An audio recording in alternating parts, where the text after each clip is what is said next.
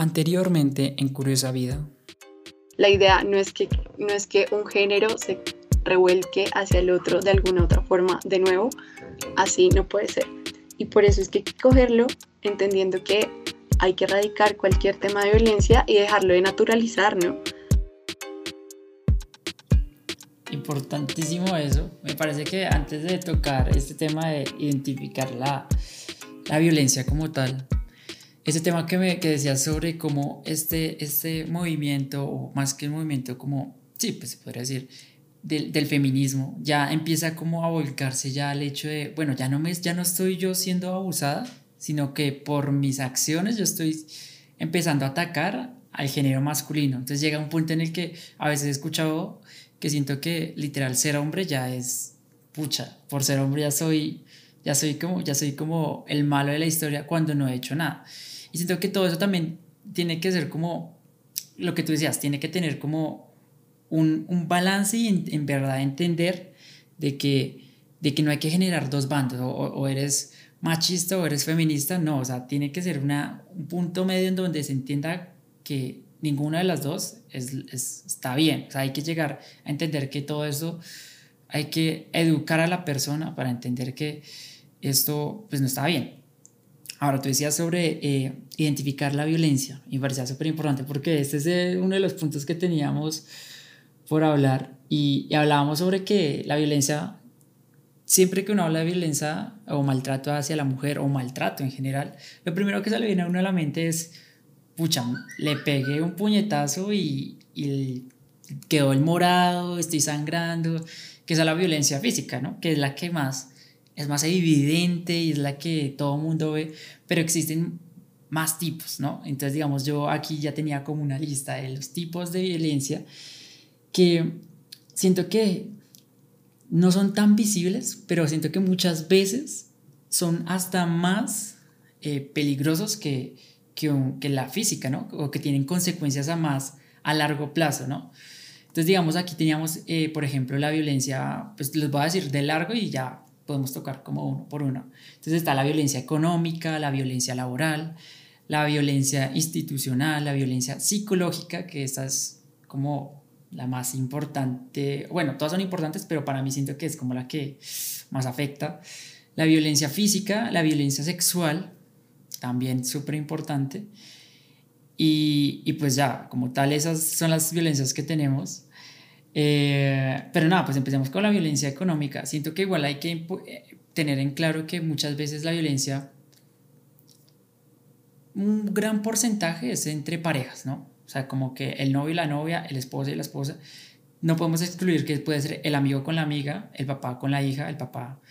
Pero pues en este caso siento que se aplica muchísimo al hecho de la violencia económica. En este caso sería como mucho en parejas, ¿no? El hecho de decir como eh, el esposo y la esposa. Entonces el esposo gana mucho más y por eso hace una opresión hacia la mujer. Es decir, yo, yo gano más dinero y por eso yo soy mejor que tú. Eso, es una mezcla entre ver el dinero y también como la violencia psicológica, que ahorita vamos a llegar a eso. Pero esta violencia económica es como ese, ese poder que genera el dinero y que por eso oprime a la otra persona. No sé qué piensas. Bueno, yo creo que es, es muy bonito porque mira que, o sea, antes como que yo literalmente busqué como en la OMS como la definición de violencia, ¿no? Porque yo decía realmente qué se entiende como violencia, ¿sí? Te lo voy a leer literalmente. Mira, dice que es el uso intencional de daño de, de la fuerza física que causa daño físico, emocional o sexual, pero que sobre todo, esto me parece maravilloso, busca el control sobre la otra persona, ¿sí? Y yo creo que esta idea de control ya nos habla un montón sobre la forma en la que nosotros establecemos las relaciones, ¿no? En todo aspecto, en general, ¿no? Como la forma en la que nosotros nos relacionamos con el otro. Eh, yo siento que también es muy bacano como uno poder en serio armar como estos tipos de violencia. A mí me parece muy bonito entenderlos como una pirámide y que siento que esto también hace que todo se, pues, se ponga un poquito más complejo. Y es que finalmente uno podría decir que la violencia que realmente es visible es la física. El problema de esto es que finalmente la violencia física o la sexual son las últimas violencias que detrás tienen una cantidad de violencias que son muy difíciles de demostrar, ¿sí? Como por lo menos la que tú estabas diciendo ahorita, la económica. Que no solo, que muchas veces no es, yo pues he, estado como escuchando también casos de, pues, de mujeres. Y más allá de que uno gane más, más que el otro, es que pues finalmente a ti el dinero te da cierto nivel de libertad, sí o sí, ¿no? Entonces, ¿qué sucede con la mujer? Y esto es súper complejo porque pues también hay como una idea de que la mujer que se queda en casa, eso también es un trabajo. Y es un trabajo que también debería ser remunerado y debería ser considerado como tal. Trabajo duro. Exacto. Entonces, ¿qué sucede ahí? ¿Qué sucede cuando es la mujer la que está en casa? Pero entonces, para cualquier cosa tiene que pedir el permiso de la otra persona para que les pueda dar el dinero, ¿sí? O sea, es decir, que a mí me parece un poco abrumante. Si yo me quiero ir a comprar, bueno, no sé, una camiseta o me quise ir a comprar un chicle, porque yo no voy a poder tener mi dinero en el bolsillo, sí. Porque yo voy a tener que estar dependiendo de que la otra persona me quiera dar, sí o sí.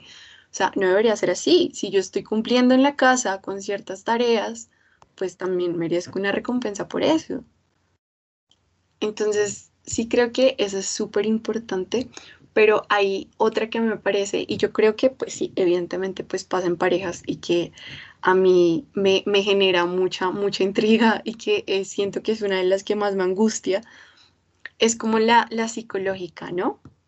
Y porque siento que es una de las más difíciles de demostrar, o sea, yo la económica la puedo mostrar bajo números y el número en papel aguanta, pero la psicológica siento que en cierta medida es bastante invisible y siento que también es súper agresiva, o sea, entrar a violentar la parte emocional de, de, otro ser es una cosa supremamente compleja, ¿no? Y me preocupa mucho. La verdad... No, pues la verdad, hay, hay dos puntos que, que me parecen súper importantes de los que dijiste y la verdad por eso es lo, interesante de hablar, es eso, que literalmente como que uno tiene como esa idea, pero cuando lo comparte con otra, esa idea se abre y tiene muchísimas más opiniones y, y ese, ese, como esa idea que tenías respecto a ese tema que vayas a hablar, lo que sea, se abre. Y por eso me encanta hablar y por eso me, me, me encanta hablar de este tema contigo. Y es el tema, hablaste de dos cosas importantes, es primero como esa libertad económica, ¿no? ese tema de que la persona, la mujer, bueno, ya estamos hablando en este caso de la mujer que se queda en la casa y no trabaja, pongamos ese caso, pues depende económicamente del hombre. Entonces, si ella quiere algo, pues tiene que pedirle permiso, por así decirlo. O sea, algo así como que uno dice, yo, yo, yo dependo literal de la, del hombre. Y también el hecho de, de decir que que eso te ata, eso te ata. Y, siento que muchísimos casos de donde, donde hay muchísimo maltrato es porque hay una dependencia económica. Entonces, existen casos en los que, por ejemplo, y la verdad sí he escuchado ya personalmente, de parejas que, no sé, es una mujer, digámoslo, estrato alto, que tiene un estilo de vida que ya, pues ya, ya vivió toda su vida ahí, pero es infeliz. Pero no se puede ir porque depende económicamente del hombre. Entonces, eso es como te ata y te, te bloquea y no te deja ser pues libre como tal. El otro punto que me parece súper importante es que la violencia física es la última violencia, como en la lista de violencias que, que, acabamos de decir, que, que, se genera, ¿sí? Porque para llegar al, al, punto de la violencia física, eh, tiene que haberse creado las otras violencias, en este caso la económica, la psicológica. Y la psicológica es como el 90% de la violencia, desde el tipo de violencia antes de la física, ¿no? O sea, la económica, em, la laboral, todas estas también van en, en, eso, pero es como un porcentaje muchísimo menor. O sea, la psicológica en verdad tiene una gran importancia. Si quieres vamos a hablar aquí rápido de la, de la laboral para pues, que la gente sepa. Y es esta la que, es, es, este tipo de violencia que siempre se ha hablado sobre eh, en los trabajos, donde no, los hombres y las mujeres no tienen la misma remuneración, el mismo pago, que eh, los hombres eh, estadísticamente tienen más cargos altos que las mujeres. Es algo que pues siento que ya va muy de la mano de las empresas que van batallando contra este, este problema de que hay que tener más equidad, ¿no? Digamos, hay algunas empresas que eh, exigen tener como encargos altos un porcentaje e, equitativo, ¿sí? Para, para que exista esta, para que no exista este, este tipo de violencia. No sé qué piensas también respecto a eso. Yo te diría que en el ámbito laboral acá juega también un papel de género supremamente importante, ¿sí? O sea, no es solo porque uno diga, no, es que las mujeres no pueden llegar a un cargo alto, pues simplemente por ser mujeres, y es que pues a la mujer se le, o sea, se le imponen una cantidad de papeles, de cosas por hacer, más allá de un trabajo, ¿sí? O sea, ¿qué pasa cuando una mujer está embarazada? Pero está como en el mismo proceso detrás del mismo puesto con un man. ¿Sí? ¿En qué momento comenzamos ahí como a comprender, yo no sé, los niveles de, de actividad? O sea, la mujer no solo está ahí trabajando, sino que también está gestando. O sea, no, no es sencillo. O qué pasa tal vez como con una mamá soltera, ¿sí? Que no solo tiene la carga laboral, pero también tiene que llegar a su casa a ver de sus hijos. Yo te diría que en ese aspecto pues sentiría yo que finalmente en la parte laboral se busca es productividad, ¿sí? Y el hombre sí o sí, pues en ese aspecto yo sí me atrevería a decir que la tiene un poquito más sencilla. Porque pues bueno, no, no se tiene que hacer de cargo de muchas cosas fuera, fuera del trabajo, no estoy diciendo, yo creo que pueden que se hayan casos en donde pues el papá también tiene que llegar a hacerse cargo de la casa, pero pues inevitablemente hay ciertas condiciones de género que pues ahí no las podemos negar, ¿sí? Y yo siento que, pues, no sé, que esas cositas hay que pensárselas y yo creo que hay que, no sé, es que es una cosa muy, muy compleja, no, te podría dar como todavía una solución exacta, pero sí, yo sí te diría que en ese aspecto tiene que jugar mucho como este, estos roles que cumple cada género como en la sociedad y, más como bajo una mirada de productividad, que finalmente pues no son las mismas. El man siempre ha nacido bajo un ideal que tiene que producir, ¿sí? O sea, el man siempre es el que produce y el que lleva y el que crea, pero pues a la mujer se le han concedido como otros papeles y yo creo que en este momento estamos en un punto en el que todavía estamos tratando como de reivindicarnos en ese campo pero sí creo que más allá como de uno decir, no, es que hay cierto nivel de mujeres o ciertos niveles de hombres, hay que mirar también como detrás, pues de eso, ¿sí? Pues qué, qué pasa, qué pasa con el hombre fuera del trabajo, qué pasa con la mujer fuera del trabajo, que llevan a que estas estadísticas realmente pues se puedan cumplir. Igual, ahorita mismo también como que están o sea, la ley, la ley también hay que también tener en cuenta que eh, las mujeres en el caso de pronto que colocadas el embarazo también tienen esta ley de maternidad que hasta donde sé, hasta donde recuerdo, aquí en Colombia también se queda un poco corto, ¿no? El hecho del, del tiempo de maternidad que tiene pues la mujer para, pues, para estar con su bebé, ¿no? Lo que también sé es que ahorita también existe una ley de paternidad. O sea, lo mismo, como que después de que el bebé nace también tiene un tiempo para poder estar con el bebé. Entonces, eso también es como, como equitativo, en el sentido de que sí, pero es importante... La ley de paternidad es mucho más corta que la ley de maternidad. O sea, por eso te digo que el tiempo de productividad de la mujer de alguna otra forma se corta. Se, se reduce, y no, claro. no, es, no es sostenible, no es sostenible para una empresa que necesita producir. O sea, es ahí donde yo te digo, es que es complejo, ¿sí? Es complejo porque, pues imagínate, una empresa que esté buscando es general, pues ¿a qué le sirve más? Tener un man que va a tener una licencia de paternidad de un mes o una mujer que va a tener la licencia de maternidad de tres meses. Claro, también, si lo vemos desde, desde ese punto de vista, ya como más empresarial, por así decirlo, en donde lo que importa son ganancias, pues claramente la mujer ahí tiene pues como las de perder.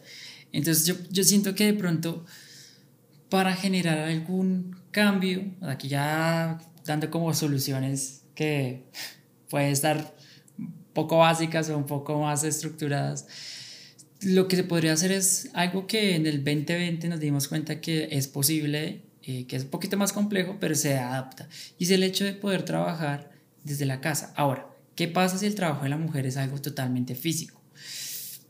Pues ahí toca ver qué soluciones se pueden hacer para generar alguna actividad de la mujer que no sea de alto esfuerzo. Por ejemplo, si la mujer eh, tiene un cargo ejecutivo, pues perfectamente puede hacer algunas labores, no todas, desde la casa. Y podemos hacer como un, un cambio en el, en el, hecho de que la mujer ya en esos tres meses o dos meses o el tiempo que dure esta ley de maternidad no esté totalmente inactiva. Entonces así ya podemos empezar a hacer un cambio y, y nos dimos cuenta que muchas veces las personas son hasta más productivas desde la casa que estando en el trabajo, eh, porque yo lo he visto con, pues, con las personas con las que, con las que vivo. Entonces, pues, pues para la solución de eso sí toca como hacer un, pues un análisis de todo el contexto, ya sea el cargo eh, y cómo podemos llegar a, a, solucionar esto. Pues ahorita vamos a hablar ahora ya como tal de la violencia psicológica, que esta es como la más, pues todas son importantes, pero esta es como la más importante, pues una de las más importantes por el hecho de que no se ve, no se ve, pero genera un impacto emocional, un impacto psicológico que, que puede quedar perfectamente para toda la vida. No como un golpe que, listo, obviamente si te hizo un daño totalmente grave en el cuerpo, pues obviamente tienes un daño para el resto de la vida, pero a lo que me refiero es que un golpe físico, digamos un morado, un morado se desaparece. Pero algo ya psicológico, muchas veces, si no hay un proceso psiquiátrico, psicológico, puede quedar así toda la vida. No sé cómo quieras empezarlo. Uf, es que yo te diría que un problema de la violencia psicológica es que uno, la tenemos supremamente normalizada, porque nosotros tenemos formas violentas de relacionarnos, o sea, todo el tiempo, todo el tiempo, eso a mí me espanta un poco, como que, y siento que es lo que a mí más me preocupa del tema. Y lo otro es que también es totalmente invisible, ¿sí? O sea, demostrarlo y hacerlo jurídico se vuelve muy complejo. O sea, denunciar, tu ir a poner una denuncia por violencia psicológica es, es un tema complejo. Sí, o sea, tú puedes demostrar el moretón o el hematoma frente a un tribunal, pero pues tú cómo demuestras la parte psicológica en un tribunal, ¿no? No, no es tan sencillo. Eso es cierto, ese tema de demostrarlo esas dos cosas a mí me parecen muy complejas como de este tipo de violencia. Y, y, lo que a mí me espanta es que, mira, hablando con mis amigas, y uno como en serio leyendo todas estas definiciones, como uno tratando de entender qué es como la violencia, dónde se vive, cómo se vive. O sea, han habido situaciones en las que yo digo, he estado y mis amigas han estado, ¿sí? Pero por eso te digo que lo tenemos tan normalizadas y es tan complejo por lo menos esta semana yo estaba hablando con una amiga y, mm, y no sé, bueno, estábamos ahí como charlando, hablando que como íbamos como con los hombres y bueno, bla, bla, bla. Y entonces, vale, en algún momento, ella me, me dijo como, como no, es que yo creo que igual en cada relación pues hay cierto grado de, toxicidad, ¿no? Y este término de toxicidad también me parece bien, bien complejo y bien curioso. Y a mí eso me parecía muy, muy difícil porque yo decía, es que estamos aceptando estas formas violentas de querer, ¿sí? O sea, a mí, no sé, a mí me cuesta un poquito como entender por qué te quiero, te aporreo. Es, es, es muy complejo. Y y es ahí donde yo digo, ¿por qué? O sea, ¿por qué hemos adoptado estas formas como tan violentas de, de relacionarnos? O sea, ¿por qué cuando alguien está bravo le tengo que justificar que me diga palabras feas? ¿O por qué si sentiste celos te tengo que justificar que entres a mis redes sociales y cojas el dominio de lo que se supone que es mi vida privada? Porque tengo que yo estar justificando esas cosas. Y es ahí donde a mí me parecía muy importante esta definición, es que en serio estoy enamorada de la definición de la MMS. Y es que es en serio, ellos ponen como esta idea del poder sobre el otro, ¿sí? Del dominio. creo que finalmente ese punto es supremamente importante para poder entender la violencia. Si yo no quiero gobernar a la otra persona, no tengo por qué oprimirla.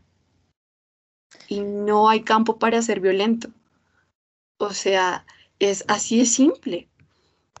Y entonces es como tan complejo de la situación y acá también viene toda una idea de querernos en serio reeducar y, que se resuma eso, o sea, porque tengo que yo al momento de relacionarme querer dominar y gobernar a la otra persona, o sea, ¿por qué existe esa necesidad? Porque, y lo peor es que lo aceptamos, o sea, en serio que yo no sé, no, no puedo, me cuesta, o sea, en serio que yo esta idea de, no sé, no, no puedo justificar esas cosas, ¿sí? No, no siento que que esas vainas deben estar en una relación y no es y, tampoco se trata de romantizarla, no de decir uno no, es que todo va a ser perfecto, solo picos y abrazos, no, no es el caso, ¿sí? Pero es la forma en la que yo decido solucionarla, ¿sí? O sea, no es necesario que yo tenga que solucionar con un puño o no es necesario que yo tenga que solucionar con las malas palabras.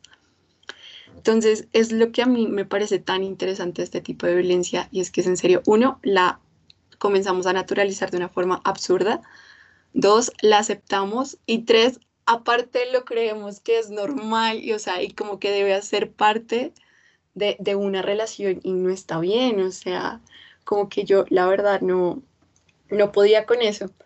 Pero pues eso está alineado a lo que nosotros estábamos diciendo al, al comienzo. Y pues bueno, está una herencia cultural, es todo un proceso de educación que pues que hay que entrar a mirar de alguna otra forma y, y revolcar como todas estas formas en las que se dice que yo me debo relacionar con el otro género.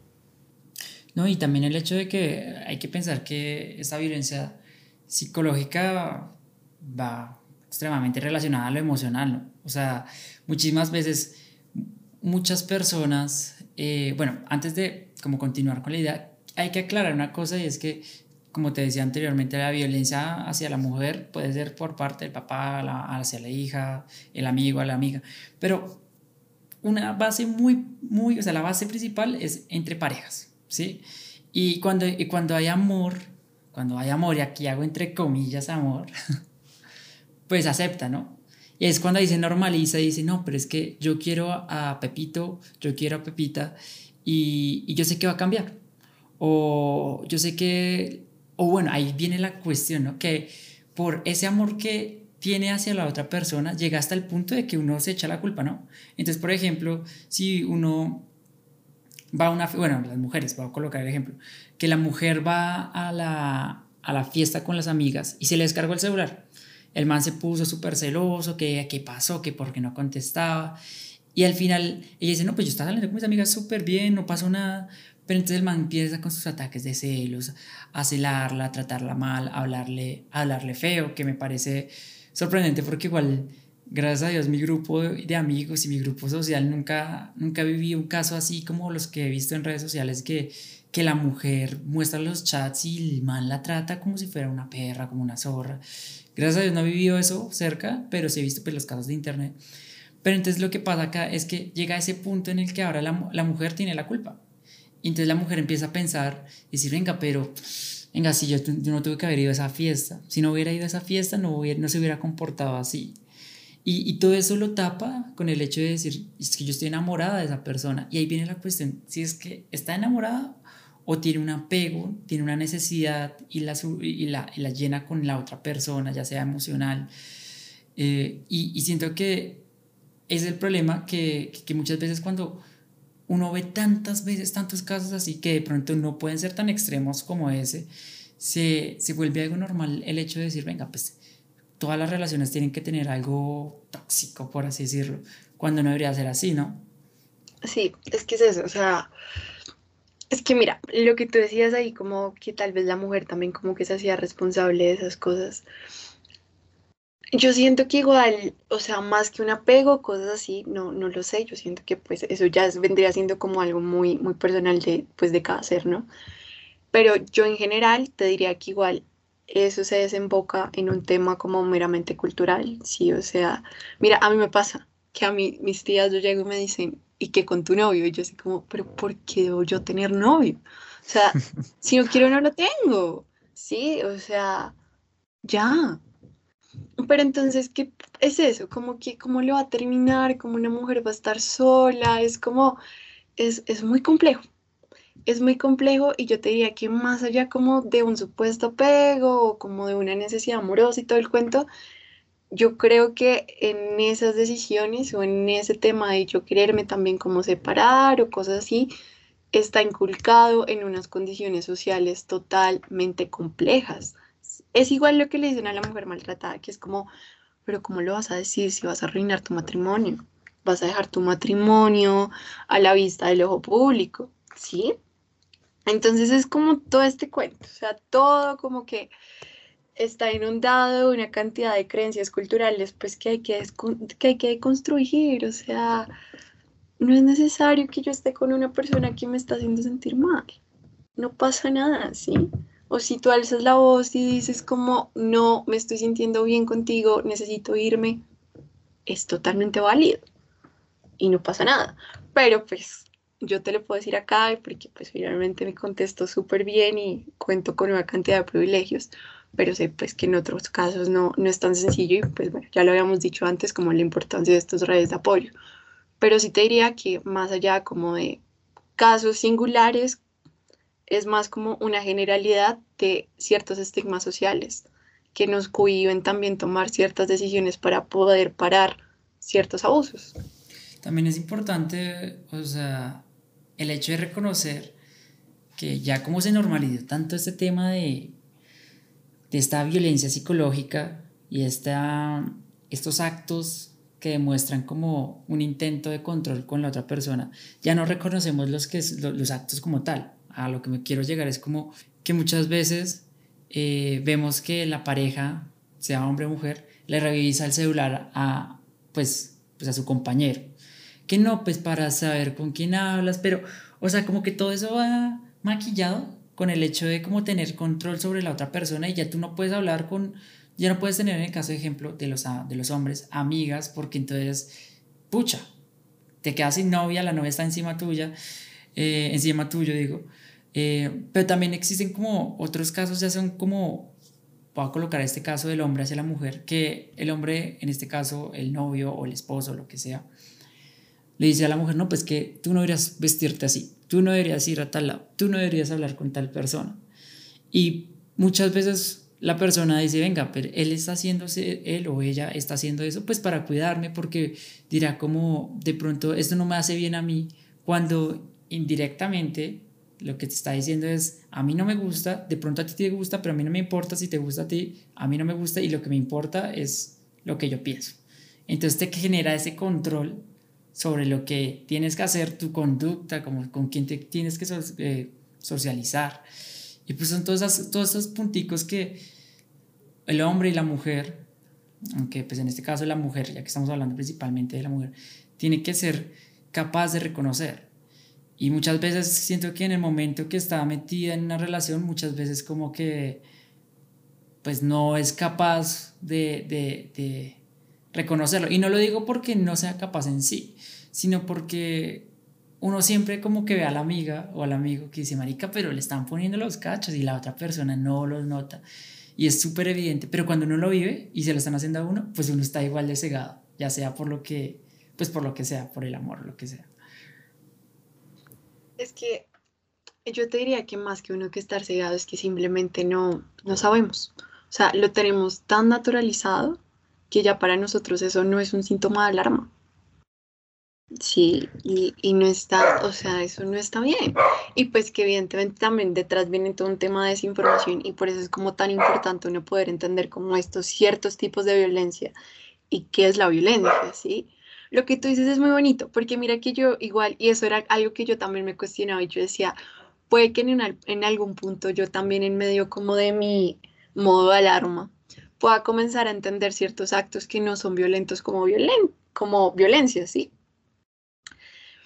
Pero ahí tú decías algo muy bonito y es como que, ¿qué pasa cuando a ti te lo están sugiriendo porque te quieren, porque te quieren o porque te protegen o bueno, lo que sea?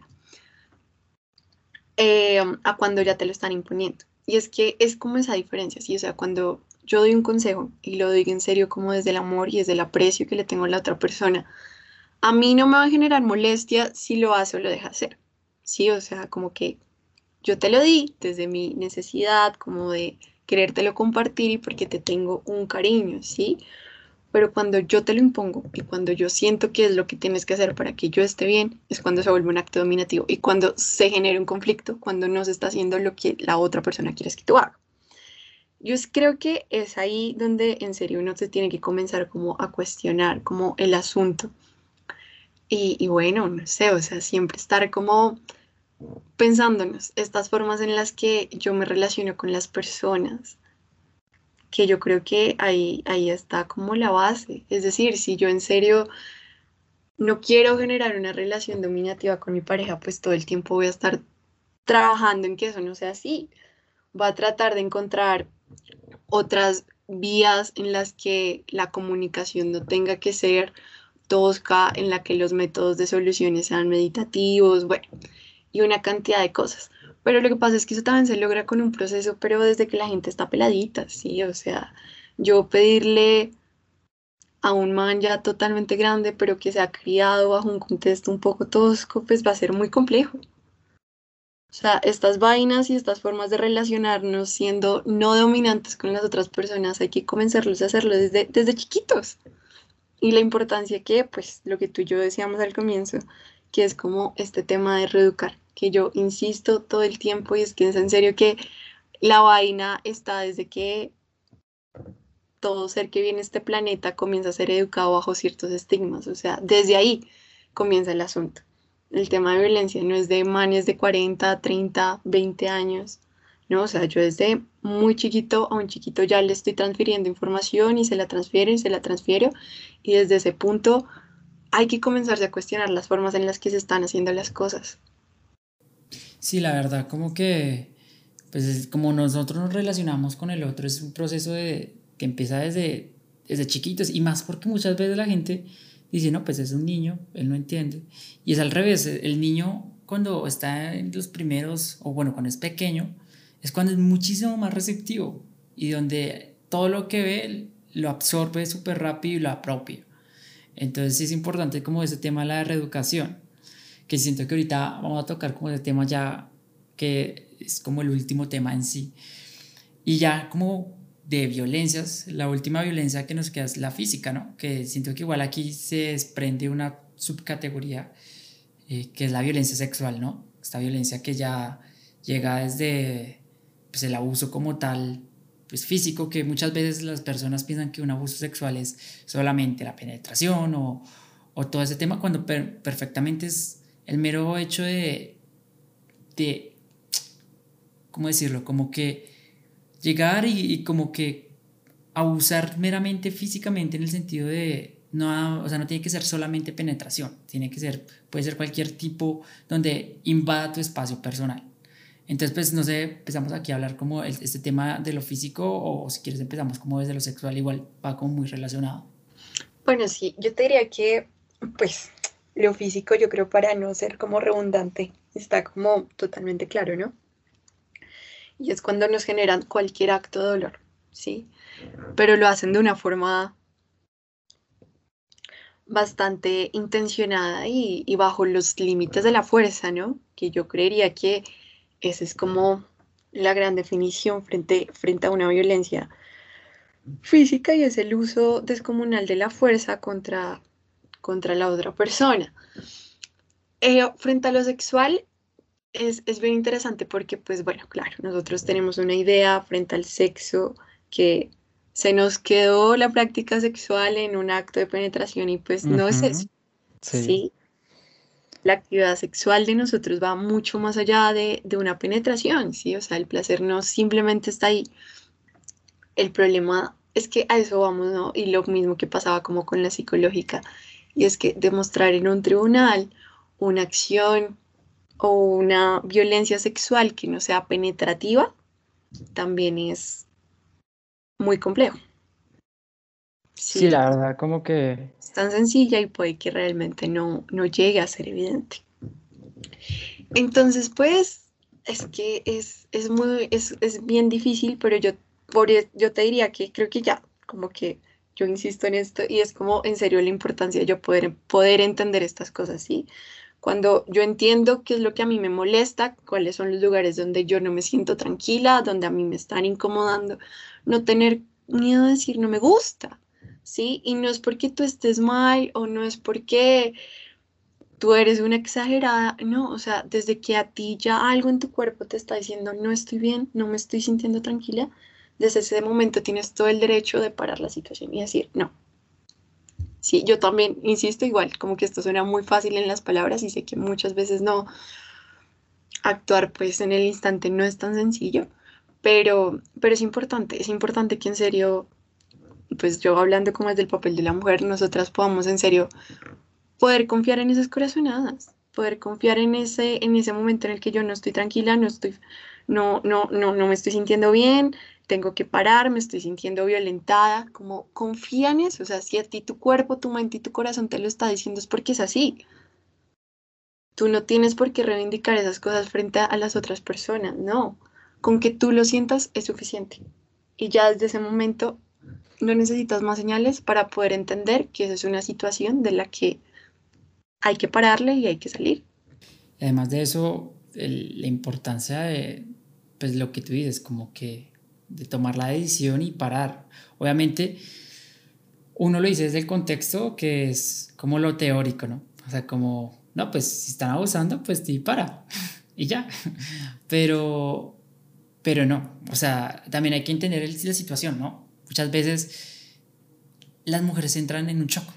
Y ese choque es cuando no se lo creen, ¿no? Es como dice, marica, están siendo abusados y todo ese pensamiento que tú quedas, que no lo sé porque pues no lo sé, pero me imagino que en esos momenticos que tú entras en shock, para ti puede ser 10 segundos, pero en realidad es un tiempo muy largo que tú no alcanzas a comprender lo que está sucediendo, ¿no?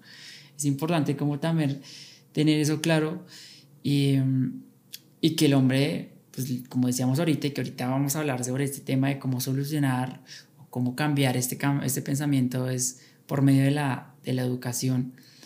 Eh, es importante que el hombre entienda que es un no, entienda que, que la mujer tiene la voz para parar esos momentos, que uno no tiene que pasarse de la, de, de, de la raya para, para poder entender que la mujer ya no, no, le, no, no le gusta lo que está pasando.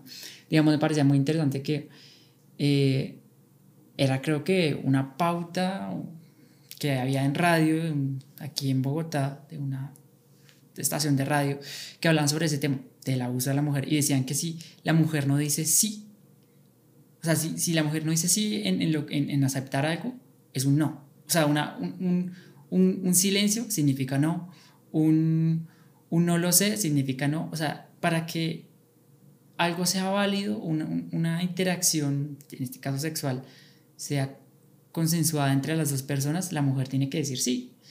Y me parecía súper interesante porque muchas veces eh, pueden haber hombres, o seguro hay, que dijeron, no, pero es que ella nunca me dijo no. Pero ella pues perfectamente no sabía cómo, cómo expresarse porque de pronto estaba súper incómoda, de pronto entró pues en este estado de shock, entonces no dijo no y se queda callada. Y ese, ese quedarse callada es, es, un no. Y es importante que las, que las personas entiendan eso, ¿no? Que cuando es algo relacionado con, con este tema, las palabras son importantísimas. Entonces siento que es, importante eso.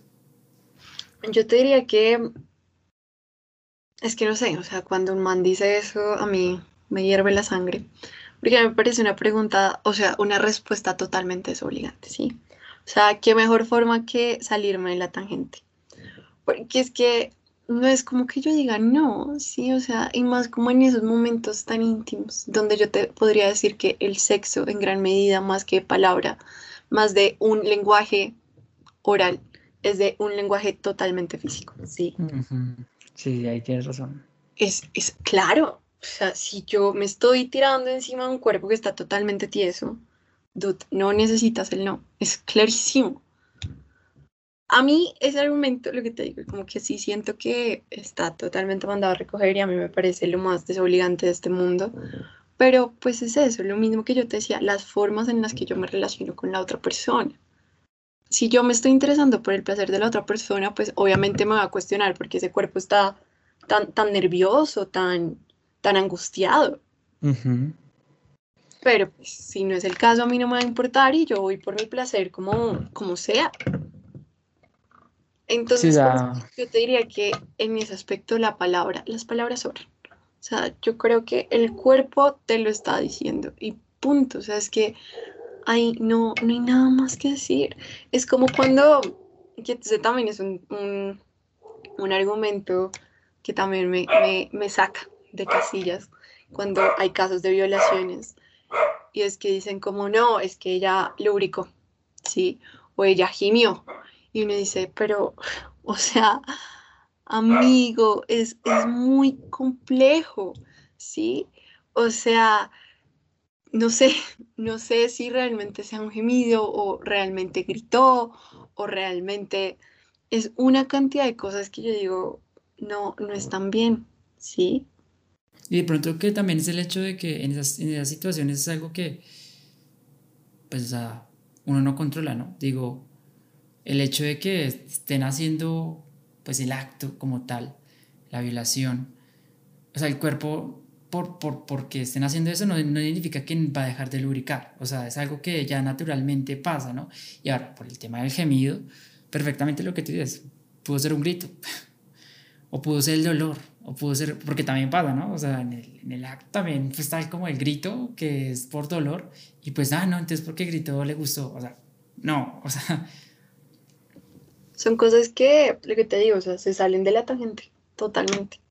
Es como que mejor forma que yo tener mis cosas ahí. Es terrible, o sea, a ti ya la condición del cuerpo te lo está diciendo desde, un, desde el primer momento. O sea, ya está. Sí, pues, no hay nada más que decir, o sea, frente a eso, no. Sí, de ahí es un tema complicado ahí. Pues igual, cuando yo hablaba sobre las palabras en sí, es importante que es como en un, en un inicio, ¿no? Y tampoco va tanto dirigido al hecho de, em, de en el acto sexual como tal, sino eso es como en el pre, antes de que pase. Ya, obviamente cuando está en el momento, lo que tú dices es súper válido y es el hecho de como esa expresión corporal lo que demuestra, ¿no? Si una persona está rígida, dura, pues obviamente está incómoda, está, no está cómoda como tal.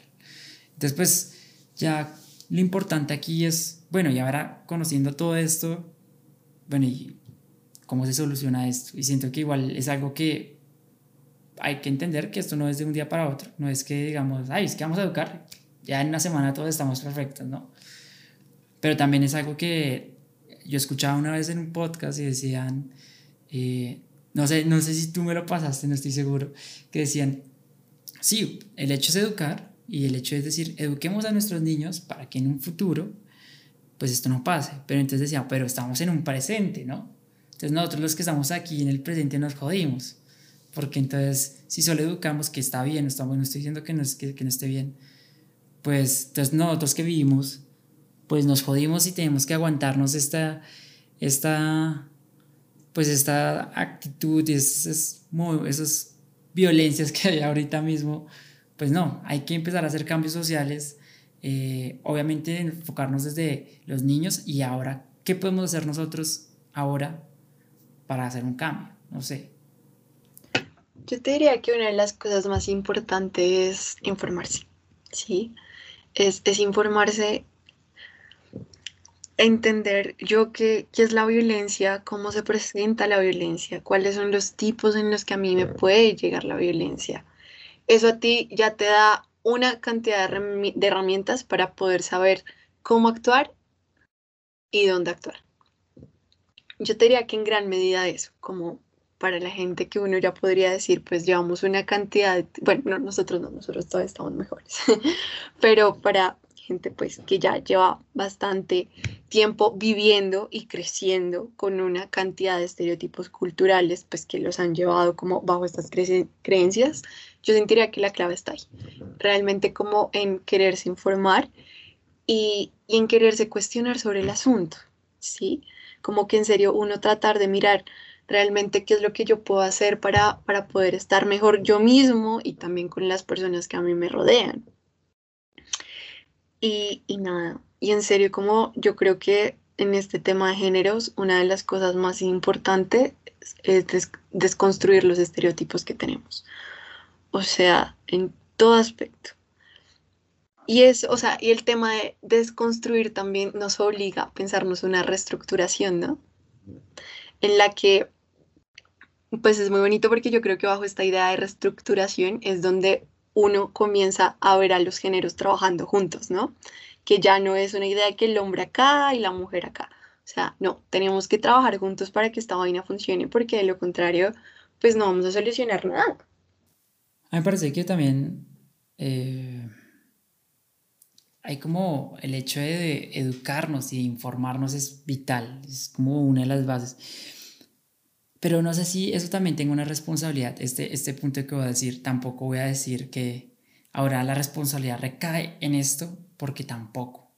Pero siento que también como tal el Estado tiene que tener una gran participación para, para poder entrar en esos contextos cuando digamos hablamos en el inicio de pronto que existen contextos en donde pues el maltrato a la mujer está pues normalizado, o sea, un maltrato ya súper grave.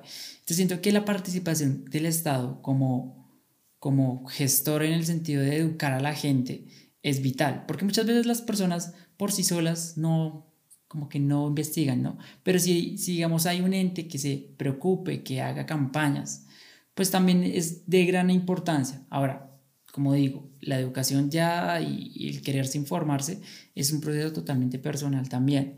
Es importantísimo que las personas eh, pues empiecen a educarse para poder entender que muchas veces no hay que pensar tampoco solamente en uno, ¿no? Porque uno es mucho, muy egoísta y de ahí nacen pues unas conductas que pues infligen daño a la otra persona, ¿no? Entonces yo digo, si yo pienso en mí nada más, pues no me importa cómo la otra, se, la otra persona se sienta también es dejar ese, ese, egoísmo y entender que todos, pues, tenemos que, que cuidarnos entre todos a la final.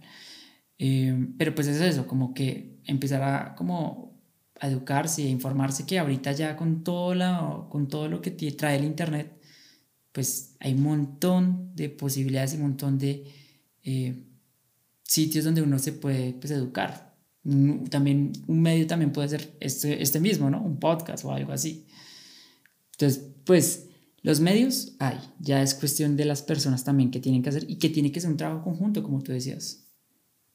No, y yo creo que también una de las cosas más, importantes es como en serio, yo sé que suena supremamente cliché decir esto, pero, pero sí, o sea, realmente ninguna mujer está sola, ¿sí?